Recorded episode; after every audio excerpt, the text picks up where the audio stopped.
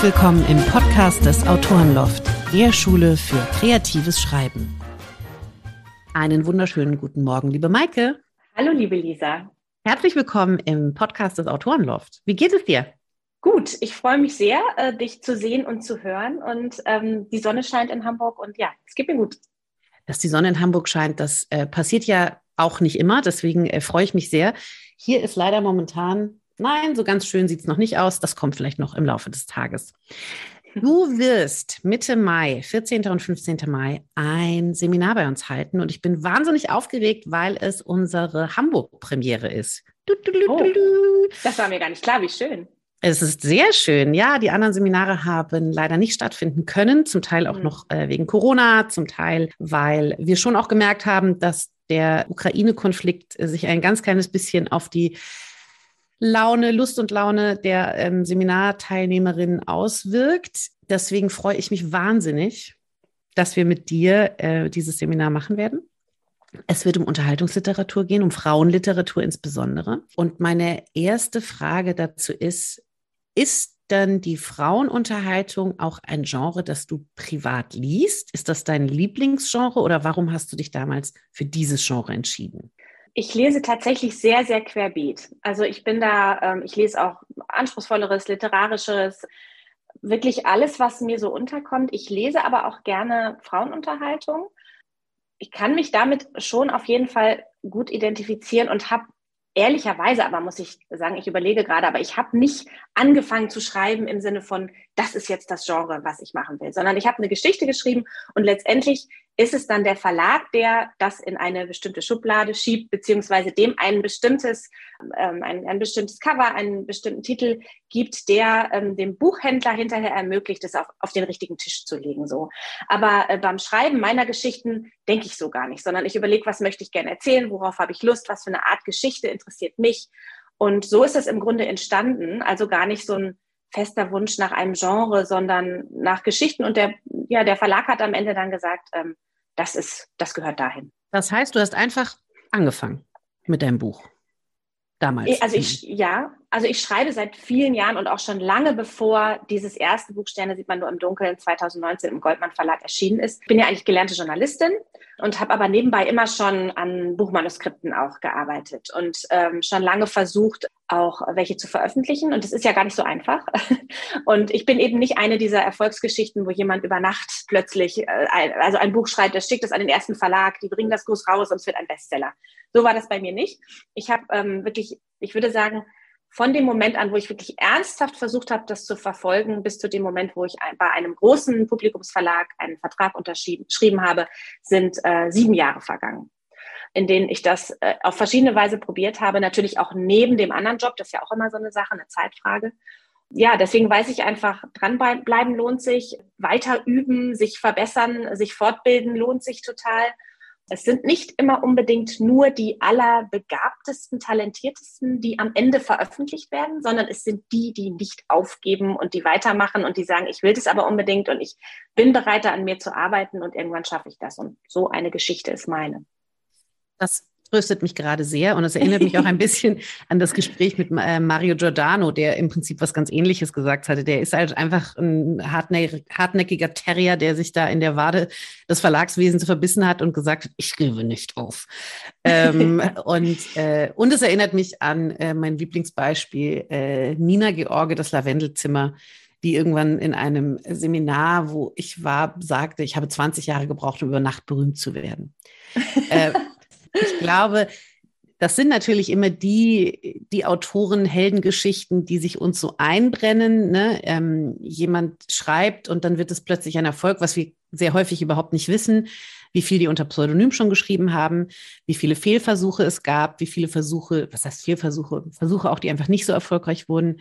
Ich glaube ja, dass man jedes Buch am Ende mindestens zweimal schreibt. Ähm, also für jedes Buch Für jede 350 Seiten gibt es vermutlich 350 Seiten, die noch irgendwo in der Schublade rumliegen. Absolut. Ja, sehr schön. Also das, äh, wie gesagt, es tröstet mich. Bei mir ist der große Bestseller ja auch noch nicht da. Ähm, aber ich habe ja auch noch ein paar Jahre Zeit und vielleicht brauche ich auch einfach noch ein bisschen länger als Nina George. Wer weiß. Total. Und also ich glaube ganz fest daran, dass, dass, dass dann eine Geschichte, plötzlich, die kann alles ändern. Und ich habe äh, eine Freundin, ähm, Nicole Seifert, die hat ein Buch geschrieben, das heißt äh, Frauenliteratur, Frauen durchgestrichen, ist dir bestimmt schon mal begegnet auf Instagram. Und mit der habe ich mich mal unterhalten und die sagt immer, äh, Rosamunde Pilcher hat, glaube ich, erst mit ihrem zehnten Roman richtig, richtig Erfolg gehabt. Und sie sagt, ganz oft sind, sind es die zehnten Bücher, die dann den Unterschied machen oder viel spätere Bücher eben für Autorinnen und wo dann plötzlich, wo man dachte schon so, na ja, ich, ich dümpel halt so im Mittelfeld und irgendwann ist dann der Moment da. Dann stimmt einfach der Zeitpunkt, die Geschichte. Es gibt diese eine Lektorin im Verlag, die wahnsinnig für dieses Buch kämpft. Äh, es hat plötzlich das Cover, was, was alle begeistert und dann ist der Moment da. Man muss da einfach weiter dran glauben. Ich glaube, genau das ist nämlich der Punkt. Dieses Buch braucht halt nicht nur eine gute Geschichte, die gut erzählt ist, ähm, sondern es sind so viele Faktoren, die damit reinspielen. Und dazu werden diese Bücher ja geschrieben, produziert, eingekauft, ähm, lange, lange bevor sie veröffentlicht werden. Das heißt, selbst ja. wenn man, ich erlebe das immer wieder mit Covern, ne, dass ich dann einen, einen Coverentwurf bekomme und mir denke, hm, ist das jetzt wirklich einer, der in einem Jahr dann gesehen wird auf den Buchtischen? Wie soll man das wissen? Und das ist ein bisschen diese Krux, dass die Produktionsprozesse einfach so irre lang sind und man eigentlich immer ein ganz kleines bisschen ähm, in die Glaskugel hinein produziert. Total. Und es ist vieles ist einfach so Geschmackssache. Es ist ja wie bei Musik. Ich meine, jeder denkt, er hat jetzt gerade den nächsten Hit geschrieben. So, aber was dann wirklich beim Publikum ankommt, was die Leute wirklich hören und lesen wollen, wenn alle Verlage das wirklich wüssten, ja dann, ne? Also dann wäre es viel leichter so. Es ist halt, also ich finde wirklich ganz, ganz viel ähm, ein ganz, ganz großer Faktor bei, bei Erfolg ist wirklich Glück. Es ist wirklich Glück. Es ist der richtige Zeitpunkt, also der, der Moment, wo man am richtigen Zeitpunkt zum, zum richtigen Moment irgendwo liegt, ähm, etwas herausbringt, was einfach gerade in die Zeit passt. Und da, da haben wir letztendlich keinen Einfluss drauf. Und ich, ich spüre da manchmal auch als Autorin einen gewissen Druck und sage mir dann aber immer so, ich kann das Buch nur so schön schreiben, wie ich schreiben kann. Ganz viel anderes kann ich einfach nicht beeinflussen.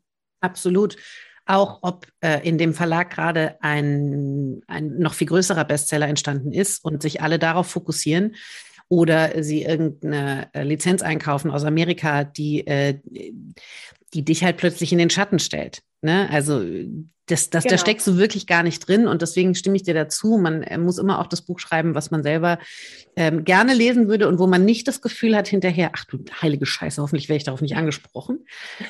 genau. ähm, was ist denn bei dir der Moment, den gibt es ja auch bei jedem Autor, der so der magischste ist? Ist es der Moment, wenn du Ende schreibst zum ersten Mal unter das Manuskript? Ist es der Moment, wenn du es abschickst oder wenn die Fahne kommt oder wenn du den Karton aufmachst und die Bücher kommen an? Gibt es diesen einen Moment für dich, wo du denkst, jetzt ist es wirklich wahr? Oh, ich glaube, es gibt wirklich, also alles, was du sagst, sind magische Momente. Es gibt wirklich viele verschiedene. Also natürlich ist so dieses Buch das erste Mal in Händen halten, ist das erste Mal im Buchladen sehen, im besten Fall im Bestsellerregal sehen. So, also das sind natürlich schon ganz, ganz tolle Momente.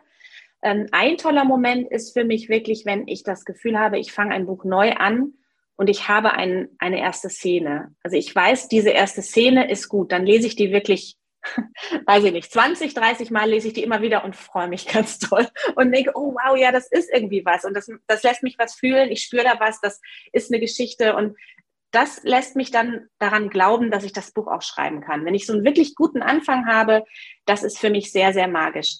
Noch was Magisches ist für mich, wenn ich das Buch vor Publikum präsentieren kann. Also Lesungen. Ja.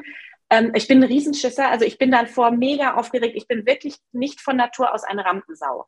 Aber wenn ich dann einmal da sitze und ich darf das präsentieren und ich merke, so der Funke springt über und die Leute lachen oder strahlen mich an, dann passiert irgendwas mit mir. Dann, also es ist wirklich ganz, ganz schön. Und das habe ich wahnsinnig vermisst die letzten zwei Jahre. Jetzt hatte ich gerade die ersten zwei Lesungen seit über zwei Jahren wieder und habe da erst gemerkt, wie sehr ich das vermisst habe. Das ist wirklich auch sehr magisch. Das kann ich mir sehr gut vorstellen. Ich kann mich da ehrlich gesagt aber gerade gar nicht mehr reinversetzen, weil es so lange her ja. ist. Das fürchterlich. Also ich höre raus, du schreibst auch gerne Anfänge. Das finde ich ja sehr spannend. Ähm, den Anfang finde ich ja immer am aller, aller, aller, aller schlimmsten. Nee, ich auch. Ich bin nur, ich freue mich nur, wenn er gelingt. Ich finde so. es mega, mega schwer, Aber wenn ich es dann einmal habe, dann bin ich sehr, sehr glücklich. Deswegen ist es magisch. Also nicht unbedingt das Schreiben ist magisch, sondern der, das, äh, das Merken, es ist gelungen. Also das ist das, was dann magisch ist. Ich finde es unfassbar schwierig. Also ich finde überhaupt die ersten 100 Seiten sind eigentlich mit das Schwerste. Ich weiß, wenn ich die geschafft habe und die auch gut finde, also die sind mir gelungen und ich bin in so einem Flow, dann ist der Rest so nur noch Fleiß. Aber diese ersten 100 Seiten zu schaffen, dass die stimmig und gut sind und es schaffen, dass ich richtig Bock habe, so das ist die größte Herausforderung. Das finde ich auch. Und das Gemeine daran ist, dass diese 100, aber ehrlicherweise auch die ersten 30 Seiten den Verlag ja letztendlich davon überzeugen müssen, gerade wenn man noch keinen Vertrag dort hat, es zu tun und mit diesem Buch ins Programm zu gehen. Und ich finde auch, also was tue ich mir immer schwer damit? Noch viel schlimmer sind für mich Titel. Also ich habe festgestellt, ich kann überhaupt keine Titel machen. Mit wachsender Erfahrung äh, gebe ich mir auch keine besondere Mühe mehr damit. Ich gebe dem irgendwie immer so einen Arbeitstitel und weiß schon, von dem muss ich mich irgendwann trennen, weil er völlig Banane ist. Ja, da gibt es äh, sehr viele, ich kann es sehr gut nachvollziehen. Für mich ist ja eine, ein wunderbarer und magischer Moment immer, und ich weiß, ich habe das noch nie von jemand anderem gehört, vielleicht bin ich da auch ein bisschen weird, wenn das Manuskript gesetzt ist und ich die Fahne bekomme. Okay. Ich weiß nicht warum, mhm. weil es dann vielleicht aus diesem Manuskriptstadium in dieses und jetzt, jetzt wird's echt. Jetzt kann ich auch nicht mehr rumwurschteln und überarbeiten. Jetzt sieht es zum ersten Mal aus, wenn dieses PDF kommt, jetzt sieht es zum ersten Mal aus wie ein Buch. Ja, ich kann das verstehen. Ich, für mich ist es immer eher ein ähm, Moment, wo ich denke, oh Gott, weil ich habe zu diesem Zeitpunkt, wenn diese Fahne kommt, habe ich das so oft überarbeitet. Also ich bin wirklich, ich bin sehr, sehr perfektionistisch und ich gehe das tausendmal durch und ich habe auch eine sehr perfektionistische Lektorin. Und wir, also wir, manchmal telefonieren wir. Äh, mein Mann hat einmal so ein Gespräch mitbekommen und hat danach immer so, der, der saß mir gegenüber und machte immer so, weil, also ich könnt, könnt, ihr jetzt nicht sehen, ich ähm, wische gerade mit meiner Hand vor meinem Ge Gesicht her, genau. Also er zeigte mir einen Vogel quasi, weil wir darüber sprachen, ob an einer, äh, in einer Szene es besser wäre, einen Birn- oder einen Apfelbaum zu nehmen. Und wir haben uns den Satz immer wieder vorgelesen. Birnbaum, Apfelbaum. Und äh, also wirklich eine Viertelstunde überlegt, was ist der bessere Baum für diese Szene. Und so sind wir leider beide. Das heißt, wir haben das zu dem Zeitpunkt, wo die Fahne kommt, haben wir diesen Text so oft überarbeitet, dass ich dann denke, oh Gott, jetzt muss ich es noch mal lesen und ich werde noch mal Dinge finden, die ich gerne ändern würde. Deswegen ist das für mich nicht so ein magischer Moment. Das kann ich gut nachvollziehen. Ich überarbeite nicht ganz so viel und nicht ganz so gern. Ich bin ja gar kein Perfektionist, bin ja großer Pragmatiker und das bedeutet auch, dass ich äh, diese Fahne dann oft durchlese und dann sehr häufig merke, auch oh, ich finde das Buch viel besser, als ich dachte, als ich das Manuskript abgegeben habe. Ich weiß nicht, hast du, das, hast du das auch, diese Momente, dass du das liest ähm, an dem Tag, wo du es geschrieben hast und denkst so, oh mein Gott, ich sollte irgendwie einen ganz anderen Job machen. Und dann liest du es ein paar Tage später oder sogar Wochen später und hast das Gefühl, heilige Scheiße, ich bin gut, das ist richtig gut. Das habe ich äh, in unterschiedlichen Ausführungen immer. Also ich habe, äh, also es gibt Tage, es ist bei mir totale Tagesform. Ich weiß auch nicht, woran es liegt. Sind es Mondphasen, sind's, ist der Zyklus? Ich habe keine Ahnung. Aber es gibt auf jeden Fall Tage, wo ich denke, ich bin genial. Es ist also das, was ich da schreibe, das ist einfach großartig. Und die gleiche Szene an einem anderen Tag gelesen, denke ich, ich sollte was anderes machen, was ganz anderes. Ich sollte den Job wechseln. Das ist furchtbar. Es sollte nie jemand zu lesen bekommen. Also ich glaube, das ist wirklich, ich glaube, das ist was, was, was alle Autorinnen haben, oder? Ich glaube auch, äh, ich hoffe es zumindest. Es wäre nicht schön, ja. wenn wir die beiden einzigen wären. Was würdest du denn ähm, äh, dem Autor to be oder der Autorin to be mit auf den Weg geben, wenn, oder was würdest du, noch viel spannender, was würdest du denn der Maike äh, von vor sieben Jahren, die einen äh, Roman schreiben möchte, was würdest du der mit auf den Weg geben aus der Sicht heute? Ich glaube, ich würde ihr ein bisschen Zuversicht mit auf den Weg geben, dass sie sich nicht so quälen soll. Das wird schon werden. So, du musst einfach, du bist genau auf dem richtigen Weg. Es ist Steinchen auf Steinchen auf Steinchen. Und ja, es ist jetzt hart. Und ja, es tut weh, zurückgewiesen zu werden. Und es tut weh zu scheitern. Aber jeder kleine Schritt davon ist ein wichtiger auf dem richtigen Weg. Und jedes Steinchen auf das andere wird irgendwann dazu führen, dass du genau da landest, wo du immer landen wolltest. Sehr Leider schön. weiß man das vorher nicht. Leider weiß man das vorher nicht, das stimmt. Und äh, mit diesen Kränkungen umzugehen, fairerweise muss man, es ist, glaube ich, ein bisschen so, dass diese Kränkungen einen sehr gut vorbereiten auf schlechte Rezensionen, die möglicherweise später kommen. Total, total. Und das ist ja das Gemeine beim Buchschreiben. Ne? Man produziert für einen unsichtbaren Leser und dieser unsichtbare Leser äh, kann begeistert davon sein. Er kann es auch völlig vernichten. Und man, man muss dieses Kind einfach so über, der Welt überlassen und sagen, macht damit, äh, was ihr, was ihr denkt. Das ist manchmal fällt mir das super schwer. Mhm. Ähm, und dann hab, bin ich auch so, dann möchte ich auf diese Kommentarfunktion drücken und denke so, jetzt sage ich mal was dazu. Äh, ich habe das bislang noch nie gemacht. Ich habe das immer mir verkniffen. Aber äh, das, äh, ja, das finde ich auch nach wie vor sehr, also herausfordernd. Und deswegen finde ich es manchmal auch ganz gut, dass äh, Buchprojekte auch abgewiesen werden oder nicht mhm. gemacht werden, weil es, finde ich, ein ganz gutes Trainingslager ist. Das ist so. Also das, das Autorinnenleben ist eins, ähm, was nicht ohne Scheitern und ohne Kränkungen funktioniert. Das ist leider so. Also das, ich finde es immer noch so, ähm, wenn ein Buch von mir erscheint, also in dem Moment, wo es wirklich dann da ist, ich fühle mich jedes Mal, Lisa, als würde ich nackt über den Marktplatz laufen, weil man, es ist wirklich immer, es ist immer so, guck hier, nehmt, seht, guckt, so, das bin ich ähm, das ist einfach ja doch was Persönliches. Und es ist natürlich, wir schreiben Romane, es ist, ähm, es ist nicht autobiografisch, es sind ausgedachte Geschichten, das sind ausgedachte Figuren, aber es steckt ja so viel Seele und so viel von uns darin. Und das macht uns einfach natürlich unglaublich verletzlich. Und ähm, das, das, ich glaube, es geht einfach nicht ohne bestimmte Verletzungen und Kränkungen. Und man muss, ja, man muss da einfach durch. Es hilft nichts. Da muss man absolut durch. Mein, ich bin da ein bisschen geübt, weil mein erstes Buch ähm, ein Blog war. Ich habe darüber gebloggt, wie man Männer kennenlernt und habe oh. zwölf Monate verschiedene Methoden getestet. Ähm, oh. Und die waren zum Teil sehr, sehr demütigend. Also dieser Single-Tanzkurs, den würde ich wirklich auch niemandem empfehlen. Und da musste ich natürlich auch viel über meine eigene, meine, meine Erwartungen reflektieren. Warum bin ich Single? Was bedeutet es für mich, Single zu sein? Insofern bin ich da ein bisschen geübt. Mhm. Ähm, nichtsdestotrotz verstehe ich das total, was du sagst. Denn jeder Gedanke, der da drin steckt, jeder Traum, jede Figur, jede Vorstellung von Liebe, von ähm, einer spannenden Geschichte entspringt natürlich zum größten Teil uns selbst. Und damit ja ist es schon immer auch, jedes Buch ist irgendwie ein Seelenstriptease.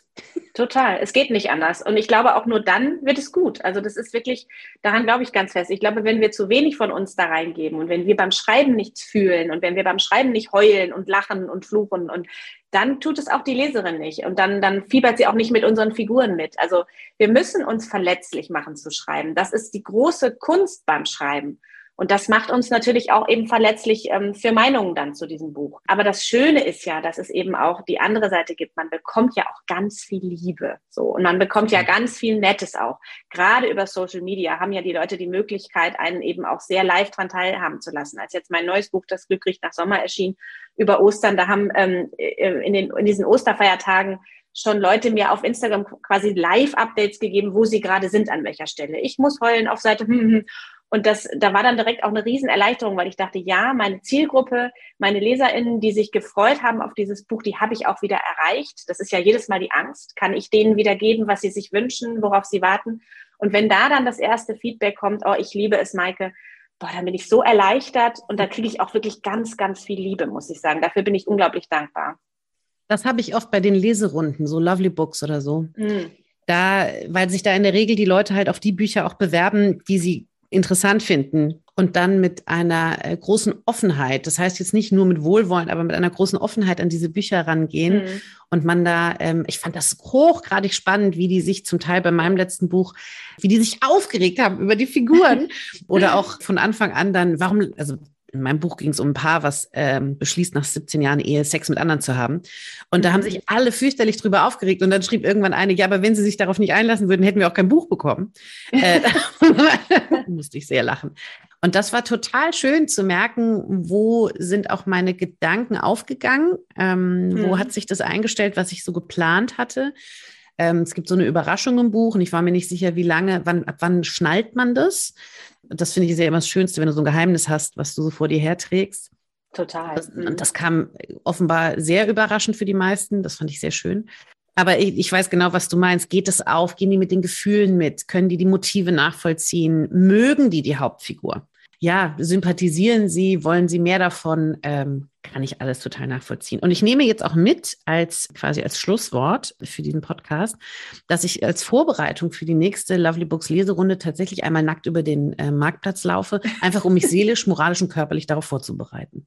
Ich finde, das ist eine super Aktion. Ich glaube, es würde dir helfen. Es würde auf jeden Fall Publicity bringen. Ja, stimmt. komme mit. Das machen wir gemeinsam, Lisa. Das machen wir gemeinsam. Äh, spätestens dann, gut, wahrscheinlich werden wir dann irgendwie als Aktivistin oder sowas äh, festgenommen. Ah, nee, wir sind ja in einem auch Land. das bringt Presse. Auch das bringt Presse. Aber ja, genau. Es gibt ja keine schlechte Presse. Maike, ich danke dir sehr für das Gespräch. Wir freuen uns wie Bolle auf dein Seminar.